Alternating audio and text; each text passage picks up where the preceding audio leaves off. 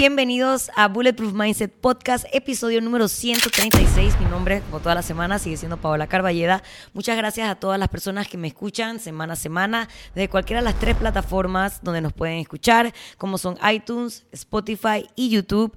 Eh, hablando de YouTube, pues quiero pedirle disculpas no solo a ustedes que se conectan y eligen esa plataforma donde recuerden suscribirse y dejar sus comentarios, darle like, compartirlo y todas esas cosas. Sé que se suscriben a YouTube porque obviamente... Eh, es mucho más divertido ver lo que está pasando, ver la interacción con el invitado, verme a mí. Eh, y cuando se conectan en el último episodio con Nicky Mountains, pues realmente no era lo que ustedes esperaban. Me da mucha pena no solo con ustedes como usuarios de Bulletproof Mindset Podcast, sino también con la invitada, que teníamos una súper oportunidad de, de conversar y descubrir como que todos sus logros. Y bueno, quedó old school, quedó como audio, eh, porque obviamente mi nombre es Paola, tengo que resolver Carballeda, no quería dejar pasar el podcast y bueno, eh, gracias por la paciencia que me tienen. Realmente sé que si Rocket Productions fuera actually una productora, ya me hubieran despedido hace rato y no tendría ni un solo cliente porque no ha pasado más que cagadas y cagadas en temas de producción. Ya ustedes saben que la responsabilidad del podcast no solo está en mi creación del contenido, que es como la parte que, aunque es difícil, es una parte que yo disfruto porque involucra un, eh, proceso de pensamiento, eh, sentarme a, a ver cómo digo las cosas, es una manera que me permite a mí como que ustedes entiendan cómo funciona mi cabeza, cómo cómo interpreto el mundo, qué cosas yo siento que son valiosas para ustedes. Y esa parte que, aunque a veces puede ser bastante tediosa, digamos que es la parte que yo disfruto y manejo. Y la parte de producción, eh, a pesar de que ha sido eh, muy gratificante aprender cosas nuevas, eh, cosas tecnológicas que no es lo que mejor se, se me da no es que no lo he disfrutado, porque realmente lo veo como eso, como una oportunidad de aprender algo más que antes no sabía o que tenía simplemente pereza de ponerme, eh, pero realmente me cuesta. No les voy a mentir, eh, ya este intro lo grabé y me puse a llorar. Eh, me ha costado mucho las últimas semanas como que sentarme a hacer el podcast y no solamente por el tema de la creación del contenido, sino como todo lo que involucra alrededor, porque obviamente una cosa me recuerda a otra cosa y otra cosa a otra cosa, y la cosa es que cuando quiero empezar lo que estoy es amargada. Y he tenido que aplicar el mismo proceso de pensamiento que aplico, nada diferente, a un día que no quiero ir a entrenar o que no tengo ganas porque es un tema de feelings al final, no es un tema de imposibilidad real de no poder hacer algo. Eh, cuando mis sentimientos quieren apoderarse de mi toma de decisiones eh, en el mundo del entrenamiento, digamos, de mi lunes a, sábado, tengo como dos cosas que me digo a mí misma, ya yo creo que se las he dicho, se las vuelvo a recordar.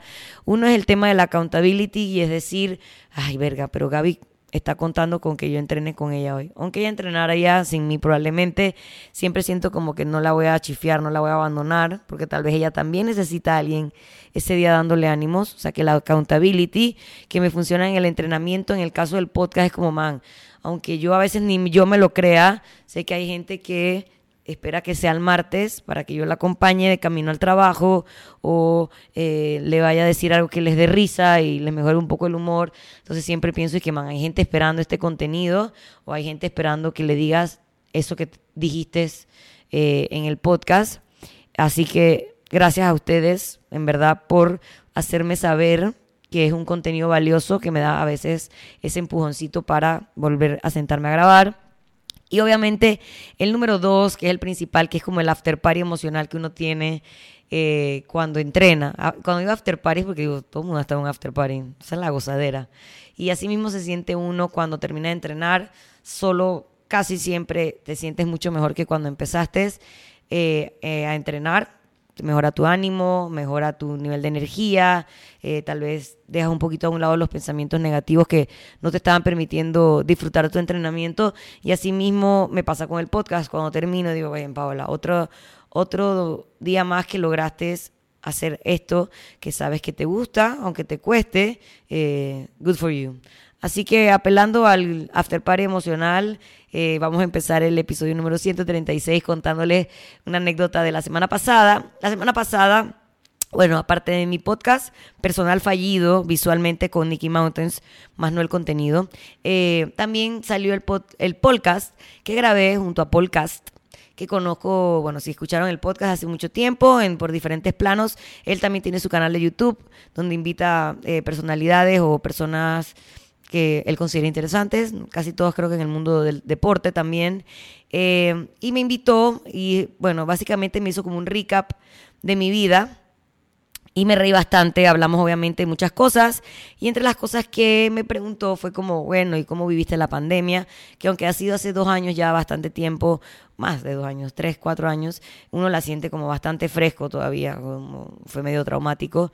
Y yo, en verdad, medio que jocoso, sin ninguna mala intención, le dije que bueno, que yo la verdad no había disfrutado nada eh, ese periodo de online training, donde yo tenía que ser la entrenadora online aquí en la sala de mi casa, que con el audífono en la boquita, de nube luz y todo eso. Yo realmente no lo disfruté, lo hice, lo hice lo mejor que pude.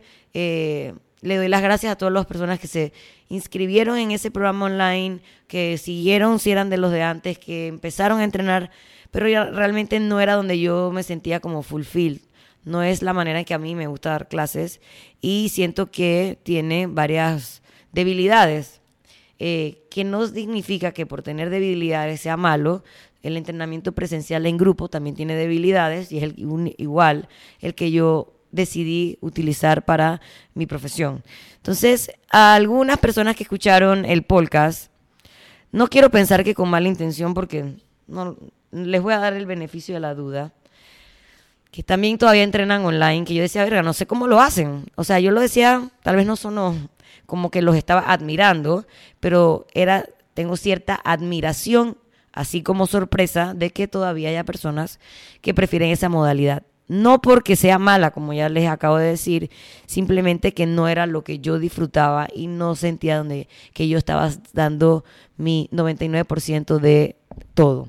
Entonces las personas que sí logran seguir entrenando online también se sintieron aludidas y por supuesto sintieron que tenían que comentarle a mi gran amiga Katiana, eh, a la que admiro, de la clase presencial bajo el agua, eh, online, en la luna, eh, con señas, como sea. Yo sé que ella va a ser una excelente entrenadora.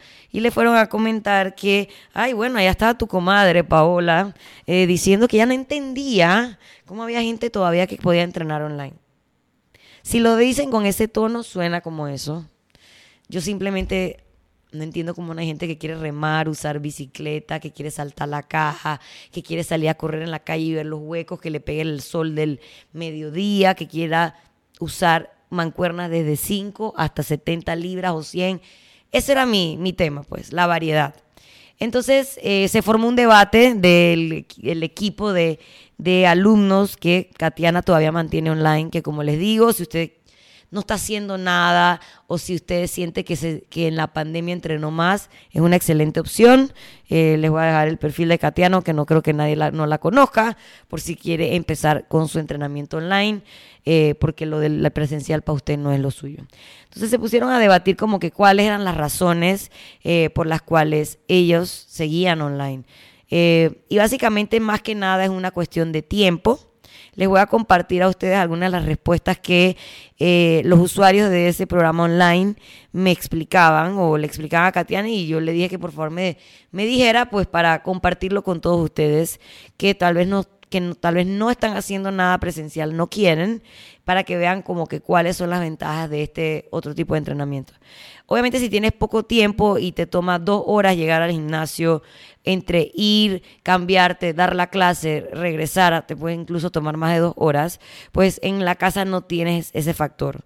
Es un pim pum pam, usted se viste, usted prende lo que tiene que prender y ya está allí. Entonces, esa facilidad en la logística, ese no tener que trasladarse, ese no tener que buscar estacionamiento, pelear el tranque, ir y venir, pues obviamente es la razón número uno de la mayoría de las personas que están allí.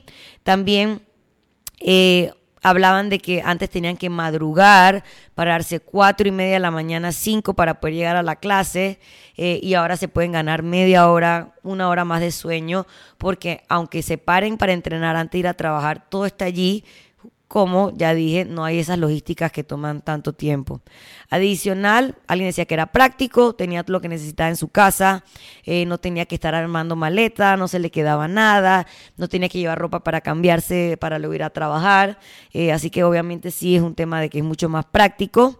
Eh, también alguien decía que podía compartir ese tiempo con sus hijos, pues amas de casa o personas que tienen hijos, podían terminar lo suficientemente rápido para luego, qué sé yo, ir y desayunar con ellos, o si ya son niños un poquito más grandes, se, se, incorporan en el entrenamiento de la mamá y la mamá de cierta manera al estar ahí entrenando, ellos lo ven y tienen ese ejemplo que sin duda eso es un super plus de eh, entrenar en la casa, especialmente si tienes hijos. Y em, obviamente otra eh, lo último pues que ellos decían es que si realmente el entrenamiento era bueno y estaba bien estructurado y había una entrenadora pendiente de ustedes, no importaba si estaba en una computadora o estaba físico, la calidad del coaching era lo que realmente los hacía quedarse y que preferían quedarse con una buena entrenadora online como es Katiana a tener que ir a un, a un lugar físico donde quién sabe quién es el que te va a dar la clase, si es tan bueno o malo, aunque estés presencial con la variedad de equipo y de mancuernas. Entonces, efectivamente todos esos puntos son válidos y más válidos aún si tú no estás haciendo nada. Eh, Empieza por eso eh, y tal vez sea suficiente para ti o sea lo que te lleve más adelante a buscar más y, e ir a uno presencial. No digo buscar más porque sea más mejor, sino más variedad de cosas que puedas hacer. Simplemente es a lo que me refería. Y como Katiana y yo hablábamos mientras yo le dije, verga, yo no puedo creer que la gente vino a ponerte la queja de eso. No sé si fue como en ese son eh, ella me dice, Paola, y tú y yo sabemos que hay una persona que quiere entrenar y quiere darlo todo, lo va a dar todo en su casa, en su sala, en el gimnasio o donde sea. Asimismo, como alguien quiere botar su dinero y aunque va todos los días, no hace su mejor esfuerzo, no busca mejorar, no busca eh, trabajar con más peso, no, lo va no va a mejorar ni en la casa ni en el gimnasio. Entonces, al final, es cierto. Eh, si tú tienes un buen entrenador, va a ser un buen entrenador online, va a ser un buen entrenador presencial. Si tú quieres webear, vas a webear presencial como vas a webear online. Así que realmente no es una ley como absoluta, ni, ni uno le quita mérito al otro. Lo que yo sí estoy como que mega a favor es que si tú estás escuchando este podcast y no haces nada, eh, empieza por algo y si eh, lo que te hace sentir como menos asustado o, con, o que te genera menos ansiedad es el online, papá, tú dale. Yo recomiendo 100% con los ojos cerrados a Katiana, como también puedo recomendar 100% a Armando, que todavía tiene algunos virtuales, como también puedo recomendar 100% a Richard Serpa, porque conozco su trabajo y la calidad de lo que hacen cuando lo hacen online, presencial, bajo el agua, en silencio, con mímica o como sea. Así que nada, señores, si no han escuchado el podcast, Escúchenlo para que ustedes saquen sus propias conclusiones de lo que yo estaba tratando de decir y también si quieren conocer un poco más de mi vida, creo que lo dije todo ahí, casi todo. Em, y nada, empezamos el fin de año. Espero que los que empezaron a entrenar con tiempo eh, hayan alcanzado sus metas, eh, se hayan superado ustedes mismos. Y los que todavía están luchando con como que terminar de lograr esos objetivos. Yo les voy a hablar hoy muy corto de algo que yo creo que es como, no es la madre de todos los problemas, eh, pero es, algún, es, es un error muy popular y una cáscara de guineo que nosotros mismos nos ponemos casi todo el tiempo, que es, me voy a dar un gustito. ¿Cuál es el problema de darse un gustito? No es darse el gustito. Porque el gustito puede ser una mordidita de un pedacito de chocolate de alguien. Y realmente si tú el resto del tiempo haces todo bien, esa mordidita de ese pedacito de dulce de cumpleaños en la oficina, ese chocolatito que alguien te compartió, que te dejaron ahí como un detallito, no va a ser la piedra angular de tu progreso o de tu estancamiento. Porque como ya dije, así como suena, es chiquitito. El problema es que vivimos en una realidad donde puede haber gustitos todos los días, si así nos los permitimos, que se suman a los gustitos que nos damos el fin de semana, que en teoría en nuestra cabeza son los que nosotros programamos para nosotros mismos. Yo creo que ya todo el mundo debería entender que la manera de eh, bajar de peso o lograr un cambio en tu composición corporal, porque puede ser subir o bajar, es estando en ya sea en un eh, déficit calórico, o sea, consumir menos calorías que las que utilizo para bajar de peso, o si quiero subir de peso, consumir más calorías de las correctas para ese aumento de masa muscular. Eh, es A o B. Tú lo puedes elegir hacer de muchos métodos, pero nunca va a ser eh, como que otra matemática. Entonces, ¿qué pasa? Si en la mayoría del caso, vamos a decir el 80% de las personas que quieren es bajar de peso, están en un déficit calórico, si todos los días aparece un gustito, más allá del plan que con tanto esmero y afán me estructuró mi nutricionista, yo le empiezo a meter cosas. Ya probablemente, si no sea que me estoy quedando en el mismo, o sea, que estoy nivelado, gasto lo mismo que consumo, que no es grave, eh, ya no estoy en déficit, pero estoy igual, no es grave, no me voy a volver una bola de grasa, o me voy a pasar y probablemente me vuelva una bola de grasa. Entonces tenemos que entender que esos planes que nos mandan nuestras nutricionistas, en teoría no debería ser para morirnos de hambre, pero sí siempre estar por debajo de lo que consumimos. Si nosotros le sumamos a eso otras cartas y otras jugadas y otras cositas, esas cositas se van a ir sumando hasta que ya no estés en un déficit calórico. Si luego esas cositas se le suman las celebraciones de fines de semana que son inevitables y que son para disfrutar y no para pegarse latigazos, entonces ya definitivamente no vas a estar en un déficit calórico. Y entonces, si te pasa que durante la semana te diste cuenta que te diste muchos gustitos, luego llega ese fin de semana y tú estás amargado.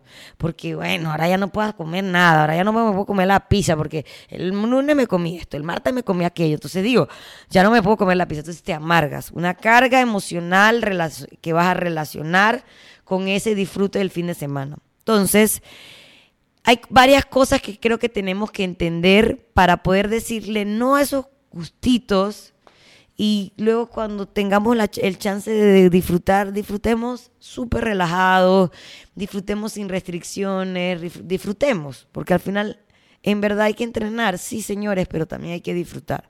Cuando entendamos que la comida no es un premio, o sea, tú no puedes ser disque, ay, hoy me fue bien el trabajo, me voy a meter una malteada de la Inmaculada. ¿Por qué te tienes que premiar con eso? ¿Por qué tienes que asumir que el premio tiene que ser una cerveza en un día random, porque tiene que ser una malteada que no te va a aportar nada más que calorías. Tenemos que entender que nos, podemos premiar de muchas maneras. para mí, yo sé que esto suena súper robótico, para mí a veces el premio es que lo hice bien y ya, punto. No tengo que ver el dulce de cumpleaños como si fuera el gran premio, que eso es lo que me va a mejorar mi humor. No, Tal vez para mí, me, yo ya aprendí que me gusta tanto mi comida de lunes a jueves que puedo sobrevivir la semana fresh solo comiendo eso. Ya yo no la sufro, de verdad. Yo veo el dulce chocolate el cumpleaños del niñito de mi box y yo, mm, normal, man. Me comeré otra cosa el sábado. Tengo otro cumpleaños y va a haber otro dulce. No me tengo que comer todos los dulces de cumpleaños que se cruzan en mi camino. La nutrición de nuestro día a día tiene que ser disfrutada o sea, tienes que entender que tiene un propósito. Ese propósito es que te sientes más energético, que comes mejor, que haces la digestión mejor, que duermes mejor, que entrenas mejor. Y ya con eso, para mí, ese es el premio que yo necesito para poder mantenerme pegado a mi plan. Yo cuando me siento bien en el entrenamiento y descanso y no me duele todo y siento que estoy bien, digo, verga, qué cool que mi comida me permite sentirme eso. En cambio, si yo todos los días me metiera vainas de la calle porque están ricas y se me cruzó esta hojaldra en el camino hecho con una grasa súper recocinada, un aceite 20 veces usado que luego me cae pesado, que luego me hace estar eruptando todo el día, yo no veo eso como un premio, yo siento, me siento miserable porque esa vaina me cayó mal, porque esa vaina me mandó al baño. Entonces eso en vez de fuera un premio, esa hojaldra, fue una cagada. Entonces tenemos que entender que la comida no es un premio, la comida es gasolina que necesitamos para funcionar mejor. Y cuando queremos funcionar mejor porque tenemos propósitos de entrenamiento, vamos a hacer, vamos va a ser mucho más fácil que funcione bien.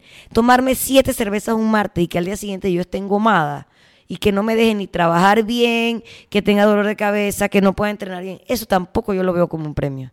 Para mí un premio es una cerveza que me tomo en un lugar con gente que me la estoy pasando bien, tengo calor, quiero disfrutar, me voy a tomar esa cerveza y listo, ya, ya fue. fue un disfrute. No fue que tuve un día en pinga y necesito una cerveza. No, porque la cerveza hace que mi día esté probablemente más en pinga al día siguiente.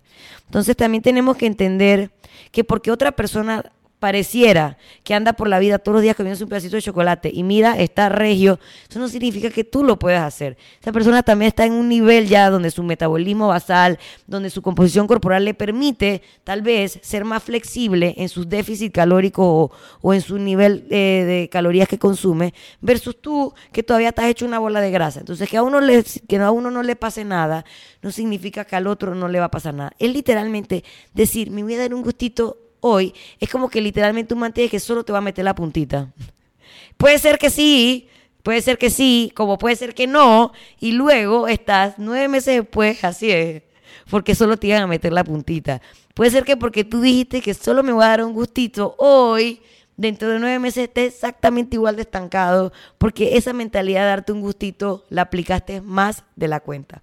Antes de seguir diciéndole esto, eh, de seguir hablando de este tema, les quiero recordar que se los dejo ahí para que todavía supe, eh, yo sé que no han procesado mi analogía de me voy a dar un gustito con solo te voy a meter la puntita. Quédense con eso mientras les hablo de nuestros patrocinadores que como ya saben es el Hotel Milán, un hotel ubicado en el corazón del Cangrejo, en la calle Eusebio A. Morales, un hotel con atención personalizada, un ambiente familiar y una gran cafetería. También llegamos a ustedes gracias a Granel, su mini super de recarga, recarga perdón, ubicado en la calle 75 San Francisco, frente a Viarepa, en una plaza donde está Bulletproof Box, entrando a la mano izquierda por un estacionamiento. Ahí van a encontrar todas las cosas maravillosas que, les, eh, que pueden comprar en Agranel, literalmente como suena, por peso. Puedes llevar lo que necesites granos, menestras, arroz, frutos secos, pasta, eh, tés, especies, productos de limpieza, tanto frutas como vegetales también. Todo por peso a la necesidad de lo que tú requieras consumir en la semana. Vas a saber que no se te va a dañar. También vas a saber que estás apoyando el planeta porque no queremos pues generar más desperdicio, especialmente ahora que llegamos a dos billones de habitantes, que no entiendo cómo, si hace poco se murió medio planeta, en teoría hay una guerra, pero bueno, estamos llenos de gente todavía, hay dos billones de personas. Si tú dices que escuchaste este... Eh, sobre a granel en Bulletproof Mindset Podcast y llevas tu propio envase, vas a recibir un 10% de, perdón, un 15% de descuento en tu compra. Así que ya saben, a granel, ubicados en San Francisco, un mini super de recarga que te ofrece 15% de descuento si dices que lo escuchaste en Bulletproof Mindset Podcast. Y también llegamos a ustedes gracias a Chirting Mood, que es una marca de teachers que dicen más que mil palabras para gente que tiene buco actitud, que quiere ropa que se adapte a su mood, especialmente si sus moods son sarcásticos, diferentes, cínicos. Va a haber un t-shirt buenísimo para ti ahí que te represente. No hay nada mejor que no tengas ni que decir cómo eres, que tu suéter lo diga. También tienen suéteres especiales para Navidad, así que si tienen que hacer un regalo de amigo secreto, alguien que parece que se ajusta al perfil de Cheerting Mood, nada, pues ya ustedes saben, eh, búsquenlos en arroba Mood, son mercancía, es mercancía original del ilustrador Steven Rhodes. Así que si ya sabes cuáles son esas ilustraciones, pues esta es la ropa para la gente que le gustan esas ilustraciones. Y nada, entonces bueno, volvamos al gustito. Ya les dije que ese gustito puede ser así como que se te va en la caja del guineo así y de repente no era la puntita nada más y de repente ya no era un solo pedacito de chocolate, sino que era un montón de cosas, porque ahí es donde también pasa. ¿Qué hacen? El fin en la semana se meten dos gustitos, un pedacito de chocolate aquí y otra vaina allá. Luego viene el cheat meal del fin de semana, que no se debería ni llamar así, porque le volvemos a poner demasiada carga emocional a ese tema. Eh, o también me pasaba antes que como que lo planeaba tanto, tanto, tanto que llegaba como en demasiada ansiedad y he aprendido como que si hay alguna razón a, como algo extra, si no me apetece, entonces simplemente me atiendo a mi plan y así simplemente lo hago como dependiendo de la ocasión.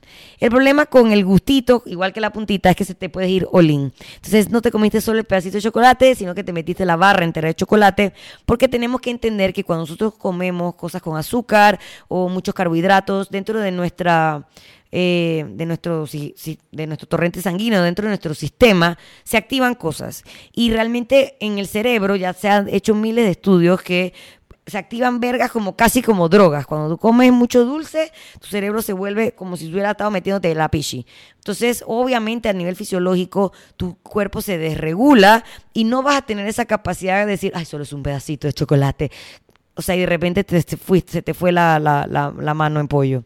Entonces, esos gustitos son una ventana para descontrol por un lado, y dos, son una ventana para que acumules muchos gustitos en la semana que luego se peguen al gustito grande del fin de semana y al final ese déficit calórico en el que se supone que deberías estar para hacer esa pérdida de peso que buscabas simplemente no está funcionando. Y si por el contrario es alguien que está buscando subir de peso, no son las calorías, no es la calidad del alimento que te ayude a construir masa muscular, que es la manera en que queremos ganar peso. Queremos ganar peso Obviamente va a haber siempre un poquito de aumento de grasa, pero que sea un buen aumento de masa muscular magra sin comprometer eh, la parte de la grasa. Entonces, si estás comiendo puras cosas, ricas o muchos carbohidratos de mala, eh, que no son de buena calidad, que realmente no te van a ayudar a, generar cambios en tu composición corporal positivos, luego lo más lo que te vas a volver es una bola de grasa. Así que así como tenemos que tener mucho cuidado con la puntita, tenemos mucho que tener mucho cuidado con los gustitos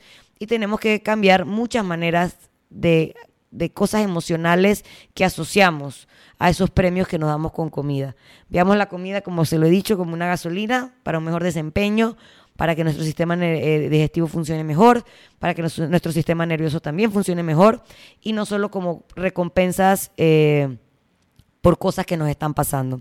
Así que nada, señores, espero que este video eh, y este podcast haya quedado tip top. Es el episodio número 136. Como ya saben, estamos en tres plataformas, semana a semana, tratando de que sin falta, a pesar de los problemas tecnológicos, llegue a ustedes con contenido de valor, que nos haga reflexionar, que nos haga cuestionarnos y eh, que nos haga encontrar esa fórmula que nos permita a nosotros alcanzar los objetivos que tanto anhelamos. Nada, señores, síganos en Spotify, iTunes y YouTube. No dejen de compartir el contenido en sus redes sociales. Realmente es la única manera que tenemos para crecer esta comunidad Bulletproof y que yo siga semana a semana llegando a ustedes desde la comodidad de la sala de mi casa. Nos vemos en el episodio 137 la próxima semana. Muchas gracias por quedarse conmigo. Una media horita más de Bulletproof Mindset Podcast. Chao, chao.